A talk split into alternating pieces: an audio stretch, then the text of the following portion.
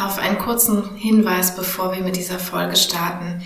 Dieser Podcast ersetzt natürlich keine Psychotherapie und auch keine psychologische Diagnostik, wenn du eine benötigst. Wenn du dich sehr schlecht fühlst, belastet bist und Hilfe brauchst, dann findest du in den Show Notes jederzeit hilfreiche Links und auch Telefonnummern, die du benutzen kannst.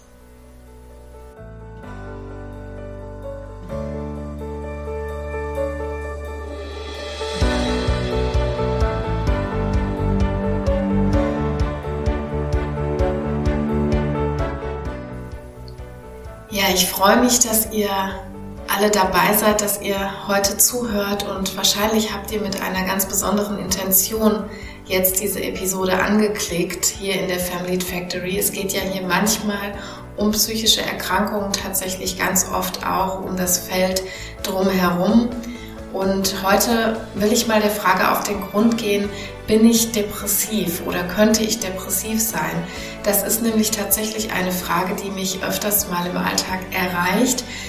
Aus den verschiedensten Gründen. Also zum einen habe ich schon das Gefühl, dass die Sensibilität für mentale Gesundheit und Krankheit einfach gestiegen ist und dass Menschen auch zum Teil sensibilisiert sind, was ihre eigenen ja, psychosomatischen Zustände angeht im weitesten Sinne. Aber es hat auch ein bisschen damit zu tun, dass Begriffe aus der Psychologie zum Teil inflationär gebraucht werden. Das ist so ein Punkt, der mir gar nicht so gut gefällt.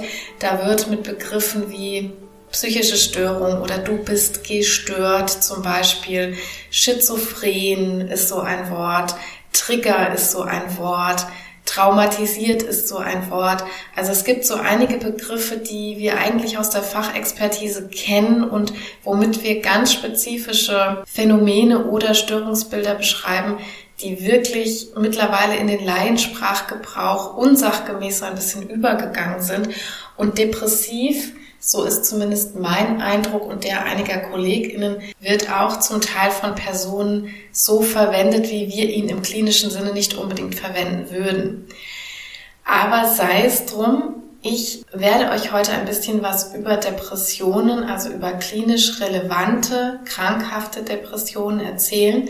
Und vor allem wollen wir eben uns die Frage oder die Selbsteinschätzung mal etwas genauer angucken. Und ich habe ein paar Impulse auch dabei für dich, wenn du vielleicht selbst schon öfter gedacht hast, na, ob das so in diese klinische Richtung bei mir gehen könnte, ob das alles noch so normal ist, in Anführungsstrichen, wie ich mich da fühle. Denn das ist häufig so die Frage, an die Laien wirklich stoßen. Ja, wenn wir von Depressionen sprechen, dann ist das die mit am häufigsten verbreitete psychische Erkrankung weltweit. Also die WHO schätzt mittlerweile, dass über 300 Millionen Menschen auf der Welt Depressionen haben. Das sind über vier Prozent der gesamten Weltbevölkerung. Und in Deutschland erkranken binnen eines Jahres so circa 5,3 Millionen an einer klinisch relevanten Depression. Das sind die Menschen zwischen 18 und 79 Jahren, die in diesen Studien erfasst waren, die ich jetzt gerade zitiere. Daneben gibt es aber natürlich auch Kinder und Jugendliche und Menschen über 79, die jetzt aus dieser Statistik rausfallen und die ebenfalls an Depressionen erkranken. Also insgesamt circa jeder fünfte Erwachsene, der einmal in seinem Leben an einer Depression leidet. Und Frauen sind in dieser Erkrankung etwa doppelt so häufig betroffen wie Männer. Bevor ich jetzt gleich zu den verschiedenen Arten komme, die es da so gibt oder die wir Fachleute da unterscheiden, vielleicht erstmal zu den Symptomen. Und zwar unterscheiden wir bei Depressionen die sogenannten Haupt- oder Kern- und Nebensymptome. Und die Kernsymptome, das sind derart drei Stück. Das ist einmal die negative, also die niedergedrückte Stimmung. Das ist der Antriebsmangel, manchmal sogar Antriebsverlust und der Interessenverlust oder die Freudlosigkeit als drittes. Das wird deshalb Kernsymptome genannt, weil diese drei wirklich bei jedem depressiv erkrankten Menschen vorliegen müssen, damit er oder sie überhaupt diese Diagnose erhält. Also sprich, die finden wir dann auch bei allen diagnostizierten depressiven Menschen. Und dann gibt es noch zahlreiche Nebensymptome. Da werde ich nachher nochmal näher drauf eingehen. Da hängt es so ein bisschen von der Anzahl der Nebensymptome ab, wie wir die Depression dann auch kategorisieren, ob sie als leicht, als mittelschwer oder als schwer eingeteilt wird. Wie manche schon wissen von euch aus vorhergehenden Episoden, ist das in unseren Diagnosesystemen auch zur Abrechnung mit den Krankenkassen so, dass es sehr stringente Leitlinien gibt, welche Kriterien erfüllt sein müssen, um so eine Diagnose zu vergeben. Und natürlich sind das Kategorien und natürlich kann es Mischtypen geben, aber wo es eben nichts zu rütteln gibt, ist sozusagen an diesen drei Kernsymptomen der negativen Stimmung, dem Antriebsmangel und dem Interessensverlust. Ja, wenn wir so schauen, dann habt ihr vielleicht auch schon mal die Erfahrung gemacht, wenn ihr depressive Menschen kennt und ob der Statistik ist das natürlich nicht sehr unwahrscheinlich, dass ihr depressive Menschen in eurem Umfeld kennt dass es sogenannte unipolare Depressionen gibt. Das heißt, die niedergeschlagene Stimmung kann dort in einer unterschiedlichen Schwere und Länge vorliegen, aber es gibt eben nur die niedergedrückte Stimmung. Auf der Gegenseite gibt es so etwas, was bipolare affektive Störung heißt, im Volksmund auch oft manisch-depressiv genannt. Da gibt es niedergedrückte und auch manische Stimmungslagen, die sich in unterschiedlicher Frequenz und Länge abwechseln können. Also das geht so weit, dass es monatelange manische Phasen beispielsweise gibt. Es kann aber auch nur das nennen wir dann Rapid oder Ultra Rapid Cycling, ganz, ganz kurze manische Tage zum Beispiel oder Minuten geben. Heute wollen wir uns eher aber mit der unipolaren Depressivität beschäftigen, also dann, wenn wirklich niedergedrückte Stimmung vorliegt, wenn Erschöpfung und so etwas vorliegt. Und über diese beiden Grobkategorien hinaus kann man jetzt sagen, und das betrifft dann auch immer ein bisschen die Ursachen einer Depression, liegen noch verschiedene Einteilungen vor, die man machen kann, zum Beispiel hormonell beeinflusste Depressionen, die treten zum Beispiel im Wochenbett auf oder in der Menopause. Als Nebenwirkung bei Medikamenten kann eine Depressivität vorkommen. Oder es gibt auch saisonale, das heißt lichtabhängige Depressionen, die zum Beispiel nur zur Herbst-Winterzeit auftreten und dann mit zunehmender äußerer Belichtung auch wieder besser werden. Und dann letztendlich möchte ich noch kurz auf etwas eingehen, was als Erschöpfungsdepression häufig bezeichnet wird. Da gibt's eine große Schnittmenge zu dem ja, Syndrom des Burnouts. Und hier muss man immer genau hinschauen, wirklich ist das so eine rein auf die Arbeit bezogene klassische Symptomatik, die eher so in dem Syndrom des Burnouts aufgeht, oder ist das wirklich eine klinische Depression, die durch chronischen Stress in dem Fall ausgelöst wird und wo der Cortisolspiegel eine ganz große Rolle spielt? Also die Erschöpfungsdepression die würde so nicht im Diagnosesystem auftauchen, aber wir sehen sie doch in unserem klinischen Alltag auch recht häufig.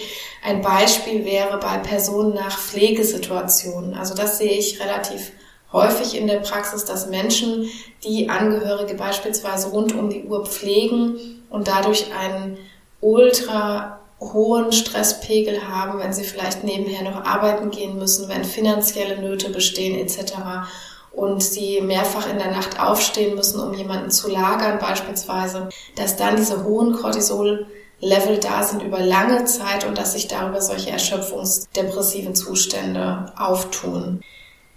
Ja, und jetzt hören einige von euch, wie gesagt, zu, um sich selbst die Frage zu beantworten, habe ich selbst eine Depression oder beziehungsweise wie erkenne ich das vielleicht, ob ich das selbst habe? Ich gehe jetzt mal so diese Hauptsymptome als erstes durch. Diese Niedergeschlagenheit, diese niedergedrückte Stimmung. Da ist es so, dass die sich wirklich wesentlich anders anfühlt für die Betroffenen als einfach nur eine Traurigkeit, die ihr sonst aus dem normalen, regulären Leben auch kennt. Und diese Niedergeschlagenheit kommt manchmal schleichend das heißt, die Betroffenen merken dann zum Beispiel, dass sie ja irgendwie die letzten Wochen nur noch schlecht drauf waren. Und manche merken das aber auch relativ plötzlich. Das sind dann Patientinnen, die erzählen zum Beispiel, das hat sich auf einmal wie eine bleierne Schwere auf mich gelegt. Das war wie, als hätte ich auf einmal einen schwarzen Umhang vor meinem Gesicht und konnte alles nur noch durch die schwarze Brille sehen. Und das finde ich auch immer ein ganz plastisches Beispiel, eigentlich eine ganz gute Beschreibung für diesen Zustand, wie sich jemand fühlt, wo das so relativ plötzlich beginnt. Was du einfach merkst, wenn du diese depressive Niedergeschlagenheit hast, dass du nur noch wirklich schwer aufhellbar bist. Das heißt, über Witze nicht mehr wirklich lachen kannst.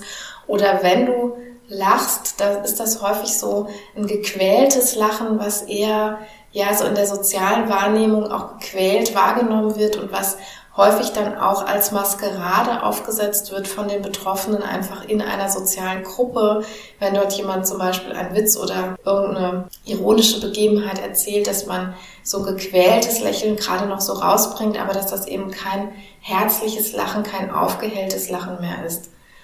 Und so ein zweites klassisches Phänomen dabei ist, dass man fast nur noch Gedanken des eigenen Scheiterns bekommt und dass man fast nur noch über negative Momente nachdenken kann. Also dadurch, dass man sich selbst und andere und die Welt, die Vergangenheit und die Zukunft nur noch schwarz sehen kann, bekommt das Gehirn sozusagen kaum noch Input, um positive Emotionen danach zu produzieren. Das ist so dieser Punkt der Stimmung und das merkst du wahrscheinlich auch mit als allererstes, dass sich deine Stimmung irgendwie ins Negative verändert hat. Wir kommen da, wie gesagt, gleich auch nochmal drauf zurück. Das zweite wäre dann der Antriebsmangel. Da kann, kann man sich jetzt fragen, was ist das denn eigentlich? Normalerweise haben wir eine Art inneren natürlichen Motor. Wenn wir gesund sind, dann steuern wir in aller Regel Tätigkeiten an, die uns positive Botenstoffe einbringen. Das ist sehr individuell natürlich. Für einen ist das Malen, für die andere ist das Freunde treffen, shoppen gehen, Gärtnern, was auch immer. Uns treibt also ein Motivsystem an. Und solche Motive können jetzt beispielsweise sein Neugier, Hunger, der Sexualtrieb, aber auch sowas wie Sinnstiftung, wenn wir den Sinn hinter etwas sehen.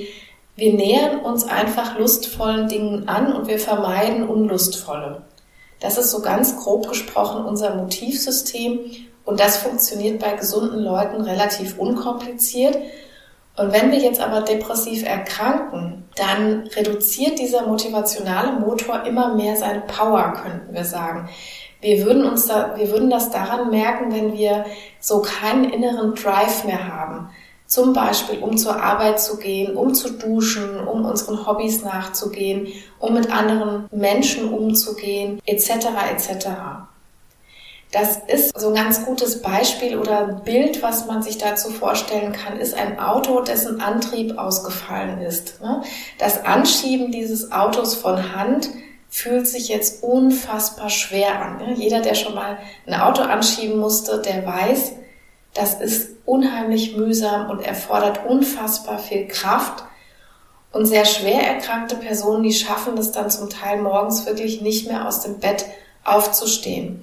Das ist für Laien fast unvorstellbar, aber wenn man jetzt nochmal in die Metapher dieses Autos reingeht, dann kann man sich vielleicht vorstellen, dass einfach diese Tätigkeit, die sonst aus einem inneren Drive, aus einem inneren Motor heraus funktioniert hat, wenn dieser Antrieb jetzt reduziert ist oder manchmal sogar ganz verloren ist, dass sich diese Tätigkeiten dann unendlich schwer anfühlen für die Betroffenen.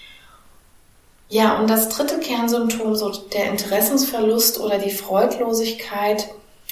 Jeder und jede von uns hat ja intrinsische Interessen. Das sind so die Dinge, die uns richtig fesseln, mit denen wir uns gerne beschäftigen, über die wir gern lesen, die wir uns gern anschauen, über die wir gerne mit anderen Leuten fachsimpeln und so weiter. Und hier merkt man jetzt schon die Verbundenheit aller Symptome, denn meine Interessen, die befriedigen natürlich auch Motive und die geben mir Antrieb, mich ihnen anzunähern.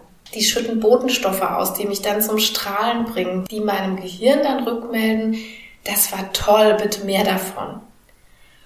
Und wozu es nun in der Depression kommt, das ist ein ganz komplexes Zusammenspiel aus mangelnden positiven Botenstoffen oder vielmehr Botenstoffen, die positive Gefühle verursachen, dem Gefühl, dass eine Beschäftigung mit den Dingen furchtbar schwer ist und vielen anderen Facetten noch, die da eine Rolle spielen. Also zum Beispiel, dass Betroffene selbst der Meinung sind, ich bin eine Spaßbremse oder ich ziehe alle nur runter oder ich habe sowieso nichts davon, ob ich das nun tue oder nicht tue. Extreme Gefühle des eigenen Versagens oder der eigenen Wertlosigkeit, die können natürlich auch dazu führen, dass Interessen dann aufgegeben werden. Wir alle können uns ja mal versuchen hineinzuversetzen. Jetzt stell dir mal vor, du postest zum Beispiel was auf Social Media und es kommt kein einziges Like zurück. Oder stell dir vor, du gibst deinem Freund oder deiner Freundin, deinem Kind, wem auch immer ein Geschenk und da kommt überhaupt keine Reaktion. Null. Also so in etwa fühlt sich für depressive Menschen an, einer Tätigkeit nachzugehen, die früher ihr Interesse geweckt hat und die ihnen Freude bereitet hat. Man könnte sagen, das Gehirn applaudiert jetzt einfach nicht. Das verteilt jetzt keine Likes. Das meldet nicht zurück. Toll, dass wir das hier gerade erlebt haben. Und wenn dieses Neurofeedback jetzt ausbleibt, dann sehen die Betroffenen in vielem einfach keinen Sinn mehr. Sie ziehen sich sozial immer mehr zurück. So, und das war aber jetzt erstmal eine Erläuterung dessen, was die Kernsymptome einer Depression sind. Ich werde gleich nochmal dazu kommen, wann du ja vielleicht aktiv werden solltest, beziehungsweise was, was auch gut ist zu tun. Ja, und ich habe gesagt, die Kernsymptome, daneben gibt es aber eben noch zahlreiche Nebensymptome, die eine Depression in den meisten Fällen auch begleiten. Ich sage in den meisten Fällen, weil es immer irgendwelche Nebensymptome gibt. Die Frage ist dann nur die Anzahl, die Schwere und vielleicht welche dieser Symptome bei dem jeweiligen Individuum vorliegen. Das können beispielsweise sein Schlafstörungen. Also 80, 90 Prozent aller Depressiven haben Schlafstörungen. Gedächtnis- und Konzentrationsprobleme treten auf. Das ist auch in bestimmt 80, 90 Prozent der Fall.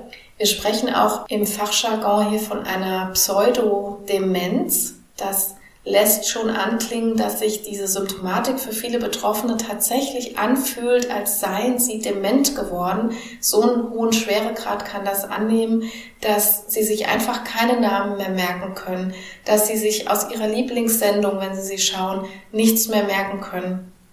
Dass sie zum Beispiel, wenn sie ein Buch lesen wollen, jede Seite dreimal lesen müssen, um den Inhalt zu verstehen oder den Inhalt auch gar nicht behalten können. Das ist sehr, sehr klassisch und das ist auch ein Symptom, wo viele Betroffene richtig Angst bekommen, weil sie eben der Meinung sind, oh je, vielleicht leide ich hier an einer dementiellen Erkrankung und die kommen auch manchmal sehr beunruhigt zu uns in die Diagnostik, wo wir dann in vielen, vielen Fällen natürlich sagen müssen, nein, das ist nur eine Pseudodemenz, das ist im Rahmen einer Depression aufgetreten, das sind kognitive Schwierigkeiten, die danach auf jeden Fall auch wieder weggehen. Dann kommt es zu einem exzessiven Grübeln, also von Denkschleifen, die von den Betroffenen nicht selber wieder gestoppt werden können. Man kommt so entweder vom Hundertsten ins Tausendste, vom Hölzchen aufs Stöckchen, aber viel, viel häufiger ist, dass es zu Denkwiederholungen kommt, dass man die ganze Zeit wirklich nonstop in einer Endlosschleife auf einem einzigen beunruhigenden Thema rumkaut sozusagen. Es kommt zu Entscheidungsschwierigkeiten, aber auch zu Libidoverlust, zu Appetitstörungen. Also all das, was vorher lustbetont war. Wir erinnern uns an die Freudlosigkeit und den Interessensverlust, diese Lust-Unlust-Problematik. Also alles, was hedonistisch geprägt ist, wird sozusagen zurückgefahren. Da ist weniger Lust zu allem. Da kommt es aber auch zu Ängsten. Und wenn Ängste in der Depression ein Thema sind, dann ist das häufig, sind das Ängste sozialer Art, also dass ich auf einmal mit Menschen zusammen gewisse Ängste entwickle oder dass ich Zukunfts- und Existenzängste entwickle, dass ich eine innere Unruhe auf jeden Fall habe. Das ist auch was, was ganz, ganz viele depressive Menschen kennen und was sehr unangenehm für die Betroffenen wird. Besonders unangenehm deshalb, weil es psychomotorisch eigentlich zu einer Verlangsamung kommt, also sprich dieser ausgefallene Drive, dieser ausgefallene Motor. Alles fühlt sich schwer an, jede Bewegung fühlt sich schwer an, aber gleichzeitig eine ganz starke innere Unruhe zu spüren. Ja, ein Patient hat mal zu mir gesagt, ich fühle mich wie so ein Duracell-Häschen. Das kennen vielleicht die Älteren unter euch noch von früher aus der Werbung. Da gab es immer so einen Hasen, der nonstop auf eine Trommel getrommelt hat der ähm, ferngesteuert durch die Gegend gefahren ist und immer diese schnelle Bewegung gemacht hat. Und der Patient sagte mir damals, ich fühle mich wie so ein Duracell-Häschen, obwohl mir jede Bewegung so schwer fällt, als ob ich eine Bleischürze über mir liegen hätte und trotzdem habe ich diese innere Unruhe. Ja, und bei vielen kommt es eben auch zu massiven inneren Schuldgefühlen, Gefühlen der, Gefühlen der Wertlosigkeit, aber auch bis hin zur Suizidalität. Ja, auch wenn das heute nicht das Hauptthema sein soll, aber dazu möchte ich natürlich trotzdem ein paar Worte sagen, weil es einfach zu wichtig ist. Es ist so, dass in Deutschland sich ungefähr 10.000 Menschen jedes Jahr das Leben nehmen und in der Depression waren das im Jahr 2021, das sind frische Zahlen, die ich hier gefunden habe beim Bundesamt, das waren über 900 Menschen, also die in diesem Jahr infolge einer Depression verstorben sind. Davon sind übrigens 70 Prozent Männer und 30 Prozent Frauen, wenn wir so über diese Mortalitätsrate bei Depressionen sprechen. Und das ist etwas, was schleichend passiert, weil Betroffene einfach emotional und kognitiv so eingemauert sind, dass irgendwann für sie das Gefühl der Hoffnungslosigkeit überwiegt. Und Suizid ist somit so der letzte Ausweg, den depressive Menschen da natürlich nicht leichtfertig gehen, den sie auch nicht sehr sehr bewusst, sehr fundiert gehen. Ja, viele sprechen ja auch oder sprachen früher immer so von dem Wort Freitod. Wir können von allem nur nicht sprechen von einer freien und frei getroffenen Entscheidung, denn mit zunehmender Schwere der Erkrankung können zuerst vage suizidale Gedanken auftreten, später dann sehr konkrete Pläne. Aber das sind Gedanken, die, und das müssen wir uns immer wieder bewusst machen, im Rahmen von einer schweren kognitiven Störung und auch einer schweren emotionalen, biochemischen Störung im Gehirn getroffen werden. Also das sind keine Entscheidungen, die einfach leichtfertig frei getroffen werden, wie jetzt jeder gesunde Mensch die vielleicht treffen könnte. Und von innen heraus kann das für Erkrankte zum Teil sogar entlastend erlebt werden. Das ist sozusagen der Plan B, wenn mal gar nichts mehr geht, der da sich im Gehirn formiert.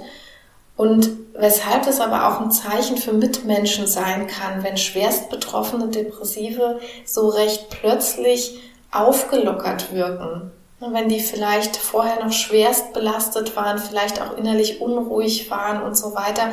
Und wenn die euch plötzlich total ruhig, total aufgeräumt vorkommen, vielleicht lustiger sind als sonst. Das ist für uns psychiatrische Fachleute immer ein bisschen auch ein Alarmzeichen, wenn sich so eine Änderung des Affekts auf einmal plötzlich nach vielen Monaten Erkrankung ergibt, weil das kann immer auch ein Hinweis sein auf so einen inneren Plan B, den da jemand plötzlich getroffen hat. Also wenn du vielleicht sowas beobachtest oder natürlich auch bei suizidalen Gedanken, die dir selbst in den Sinn kommen, da sprechen wir auf jeden Fall immer von hoch ernstzunehmenden Symptomen und damit auf jeden Fall Hilfe suchen, Hilfe in Anspruch nehmen, denn das ist ganz eindeutig ein Indikator für eine psychische Erkrankung. Hier brauchen wir gar nicht drum herum reden, dass wir da noch irgendetwas anderes erläutern müssten, sondern hier bedarf immer jemand der professionellen Unterstützung. Ja, was kannst du jetzt vielleicht tun, so in einem letzten Punkt, beziehungsweise was kann dir vielleicht mehr Klarheit bringen, wenn du jetzt selbst gehört hast, was die Haupt- und Nebensymptome einer depressiven Erkrankung sind? Und dabei sind mir nun mehrere Sachen wichtig. Also erstens, ein Symptom macht dich natürlich jetzt nicht direkt zu einem depressiven Patienten oder einer Patientin. Das heißt, nicht jeder, der öfters mal Schlafstörungen hat oder traurig ist oder erschöpft ist, ist jetzt automatisch depressiv. So wie man jetzt mit Reizhusten auch nicht automatisch Lungenkrebs hat.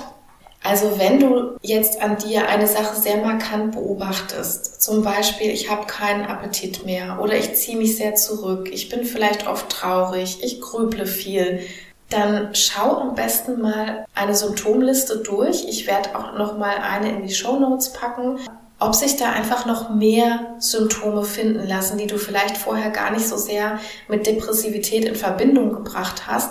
Denn bei vielen Sachen ist das äh, häufig so, das erleben wir in der Praxis. Libidoverlust oder gesteigerter, reduzierter Appetit ist so etwas, Gedächtnisprobleme, Entscheidungsprobleme sind so etwas. Da denken wir nicht immer automatisch an Depressionen. Wir Fachleute denken natürlich dran, aber da kannst du mal in einem allerersten Schritt wirklich gucken, ob du so eine Symptomliste mal für dich durchgehst und ob du dich da noch in mehr Symptomen als nur in der niedergedrückten Stimmung vielleicht wiedererkennst. Das ist gut in einem ersten Schritt, das wirklich mal zu machen, auch um vielleicht Worte dafür zu finden. Denn was ich erlebe, ist, dass viele Patientinnen und Patienten, die zu uns kommen, vielleicht zu einer Erstdiagnostik gar nicht so richtig gut beschreiben oder in Worte fassen können, was mit ihnen los ist. Und ich stelle mir vor, wenn man das dann so schwarz auf weiß nochmal in einem Wording findet, dann kann man manchmal auch viel besser beschreiben nachher, wenn man vielleicht einen Hausarzt oder eine Beratungsstelle oder ähnliches aufsucht, was da gerade so in einem vorgeht. Ja, und zweitens ist so der Unterschied zwischen einer depressiven Verstimmung, die es ja häufiger im Leben mal geben kann, und einer handfesten Depression, dass wir uns bei einer Depression nicht mehr wirklich schaffen, geistig zu distanzieren. Also erstens hält diese negative Stimmung über zwei Wochen oder länger an. Das heißt, zwei Wochen oder länger mindestens durchgehend muss ich diese niedergedrückte Stimmung empfunden haben. Und zweitens schaffen es auch depressive Personen nicht wirklich zu erkennen, was ihnen jetzt gut tun würde.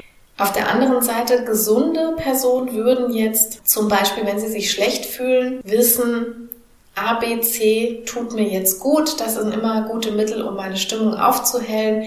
Also beispielsweise hören wir dann fröhliche, powernde Musik oder wir gehen laufen oder wir gehen spazieren oder wir treffen die beste Freundin. Irgendetwas fällt uns dann ein, was uns wieder hochbringt in unserer Stimmung und das schaffen depressiv Erkrankte tatsächlich nur sehr schlecht zu erkennen. Wenn du also so immer nur mehr desselben tust, dich immer mehr zurückziehst, grübelst, nichts mehr isst oder immer mehr isst, nichts mehr gut schläfst, ohne dass du selbst Gedanken generieren kannst, was es jetzt eigentlich bräuchte, dann wäre es auch gut, wenn du dich mal jemandem mitteilen würdest.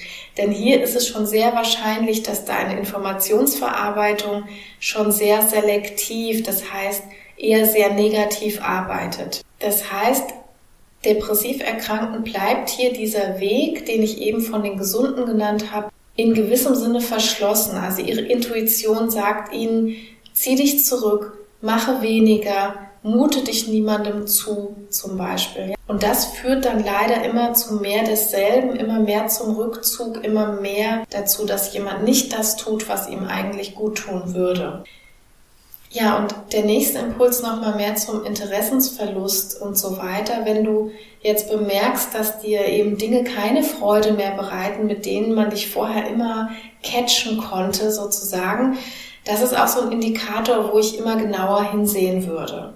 Das heißt, wenn sich Unlust und Erschöpfung nicht nur auf die Arbeit zum Beispiel oder auf einen bestimmten Bereich beziehen, sondern wenn es übergreifend wird. Du kannst hierzu vielleicht auch gerne nochmal in die Folgen zu Burnout und Boreout reinhören, wo es eher um diesen Arbeitsbereich geht, auch vielleicht die Episode Unzufriedenheit im Job. Das wäre so etwas, was dich vielleicht interessieren könnte, wenn du jetzt an dir erkennst, ja, diese Niedergeschlagenheit, dieses Desinteresse etc. ist da. Das ist etwas, was ich merke. Das bezieht sich aber wirklich eher selektiv auf einen Bereich meines Lebens und vielleicht sogar auf diesen Jobbereich. Dann kannst du gerne diese Episoden nochmal reinhören und findest vielleicht da auch eher nochmal Antworten für dich.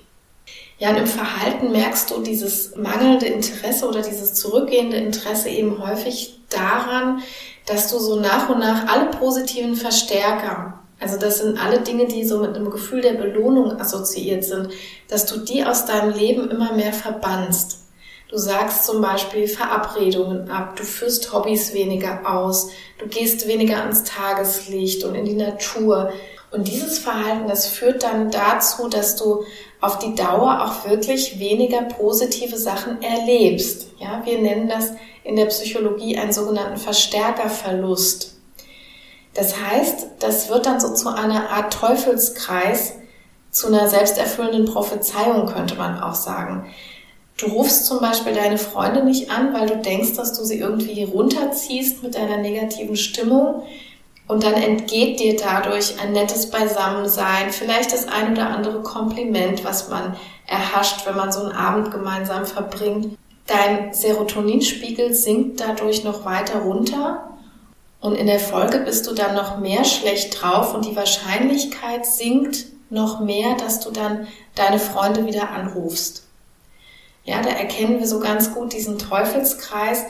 Das heißt, ein Lösungsansatz ist hier tatsächlich mal völlig kontraintuitiv in die Aktivität zu gehen, also sprich in diese Aktivitäten, die vorher für dich positiv waren. Vorher, damit meine ich vor der negativen Stimmungsepisode obwohl dir das erstmal überhaupt gar keinen Spaß bringt.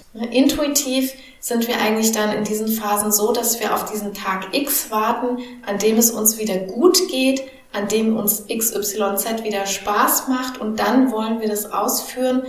Hier müssen wir sehr kontraintuitiv vorgehen, wenn wir uns daraus katapultieren wollen. Das heißt, das Rezept wäre, ruf deine Freunde an, geh an dem Abend aus oder geh spazieren, geh joggen, was auch immer du früher gerne gemacht hast. Und im Nachhinein kommt dann der Serotoninschub. Ja, wir müssen uns sozusagen einen Vertrauensvorschuss geben und diese Tätigkeit, die wird erstmal überhaupt keinen Bock machen. Das ist ganz wichtig. Also wenn wir auf diesen Tag X warten, wo sie Spaß macht, können wir lange warten, im Zweifel zu lange. Wir müssen sie jetzt machen, und die Hormone, die wir brauchen, die Botenstoffe, die wir brauchen, die werden im Nachgang an so eine positive Tätigkeit erst nachrutschen. Das merken Patientinnen und Patienten dann, wenn sie es ausgeführt haben, wenn sie vom Kinoabend zurückkommen, wenn sie vom Essen gehen zurückkommen und so weiter, dann können sie sagen, ja, das war ein guter Abend, das hat mir gut getan. Aber das ist eben ein markantes Zeichen der Depressivität, dass wir nicht mehr aus eigenem Ermessen sagen können, im Vorhinein sagen können, das und das täte mir jetzt gut. Da brauchen wir häufig die Hilfestellung von außen. Und als viertes und letztes habe ich dir noch den Impuls mitgebracht, dass ein bedeutsamer Indikator einfach für viele Personen ist, wenn du so Wesenszüge oder Probleme bei dir selber wahrnimmst, die du so gar nicht von dir kennst. Was meine ich vielleicht damit? Also wenn du sonst so eine richtig rheinische Frohnatur bist und plötzlich über nichts mehr lachen kannst. Wenn du Schlaf- oder Appetitstörungen bekommst, die du sonst nicht so kennst. Wenn dir Menschen zum Beispiel plötzlich Angst machen oder auch irgendwelche anderen Ängste auftreten. Wenn du zum Beispiel plötzlich gar nicht mehr alleine Auto fahren möchtest. Und wenn das einfach Ängste sind, die früher nie in deinem Leben vorgekommen sind, die du selbst richtig komisch findest. Oder wenn sich so Gedanken entwickeln, irgendwo nicht reinzupassen oder eigentlich nichts wert zu sein, irgendwie falsch zu sein. Wenn du dich schlecht konzentrieren kannst und viele Sachen vergisst, obwohl du früher so ein kleines Superhirn warst. Also Punkt, Punkt, Punkt. Es gibt jetzt noch zahlreiche Beispiele. Aber das alles können bedeutsame Unterschiede sein, die dir wahrscheinlich auffallen werden, wenn das zuvor überhaupt kein Thema in deinem Leben war. Also schlussendlich immer dann, wenn du so denkst, das kenne ich so gar nicht von mir. Übrigens kann das immer auch ein Indikator zur Beurteilung von anderen Mitmenschen sein. Wenn du KollegInnen hast, wenn du FreundInnen hast, Familienmitglieder hast, also immer dann, wenn du so denkst, da ist eine komplette Wesensveränderung oder ja, die Dinge, die ich eben aufgezählt habe, da kann jemand vielleicht überhaupt nicht mehr herzlich lachen, da hat jemand weniger Mimik im Gesicht. Oder da sieht jemand plötzlich ungepflegter aus vom Erscheinungsbild, da sieht jemand ständig erschöpft und übermüdet aus. Oder da hat jemand einen ganz merkbaren Gewichtsverlust, obwohl der oder die vielleicht überhaupt keine Diät machen wollte. Oder da bewegt sich jemand plötzlich langsamer, als das üblich ist. Also auch die Psychomotorik, die verlangsamt ist, kann etwas sein, was Mitmenschen auch gut auffallen kann. Das wären so Sachen, wo du genauso gut bei anderen auch hellhörig werden kannst. Und wenn das bei dir selbst der Fall ist, natürlich identisch. Das wären jetzt so ein paar Indikatoren, an denen du vielleicht selbst bei dir merken kannst, dass da irgendetwas mit deiner Seele nicht stimmt. Natürlich muss das im Einzelfall nie ein Indikator für eine klinisch relevante Depression sein. Aber wenn du selbst so an dem Punkt stehst, wo du sagst, ich merke, dass da mit meiner Stimmung was im Argen liegt, dass mit meinem Antrieb vielleicht was im Argen liegt, dass ich irgendwelche komischen negativen Gedanken generiere, dass ich ja mich sehr von meinem Umfeld zurückziehe, dass mein Appetit sich verändert hat. Das sind häufig so Frühwarnzeichen. Und wenn das der Fall ist, dann schadet es einfach nicht, irgendwo in eine psychologische Sprechstunde mal zu gehen, die es mittlerweile flächendeckend auch überall gibt. Du kannst da einfach mal bei den niedergelassenen Kollegen aus deinem Umfeld, die findest du entweder über Listen der Kassenärztlichen Vereinigung Arztsuche, da kannst du psychologische Psychotherapeutin auch eingeben oder du findest sie in den gelben Seiten ganz oldschool, aber das ist für viele noch das leichteste das dann mal zu googeln oder nachzuschlagen. Und eben auch, ähm, du bekommst auch Hilfe bei den niedergelassenen Beratungsstellen, die es häufig gibt, von den Diakonien, von der Caritas, von Pro Familia etc. Da gibt's überall auch niederschwelliges Angebot. Also für eine Ersteinschätzung darfst du dich überall dort melden und meine Philosophie ist dahingehend wirklich immer lieber einmal zu viel irgendwo vorgestellt als einmal zu wenig, denn Depressionen, das ist einfach nach wie vor so, auch wenn wir Stigmatisierung immer mehr auflösen können, Gott sei Dank, und auch wenn immer mehr darüber gesprochen wird, unsere Erfahrung ist schon, dass es trotzdem noch als Erkrankung unterschätzt wird und ich sage immer wieder meinen Patientinnen und Patienten, sie müssen es sehen wie eine Herzerkrankung. Damit spaßt man auch nicht rum, sondern ab einem gewissen Schweregrad gehört man auf jeden Fall ins Krankenhaus. Und man muss manchmal auch Medikamente bekommen. Das ist aber auch völlig okay. Und in einem Erststadium würden wir ja auch erstmal zu einem Kardiologen, einer Kardiologin gehen und würden das abklären lassen. Denn wir haben eben die Zahlen gehört, die Depression kann eine tödliche Erkrankung sein, wenn wir sie vernachlässigen und wenn wir auch Betroffene einfach so laufen lassen und sie in ihren Gedankenspiralen gefangen bleiben.